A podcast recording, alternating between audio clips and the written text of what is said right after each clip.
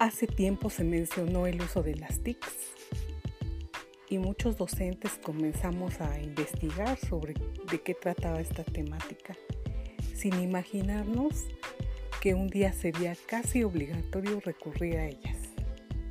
En ese tiempo solamente era curiosidad, era novedad,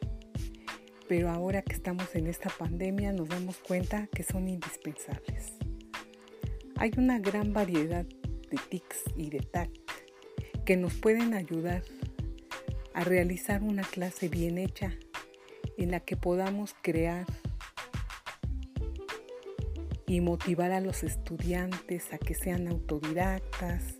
a que tengan aprendizaje significativo,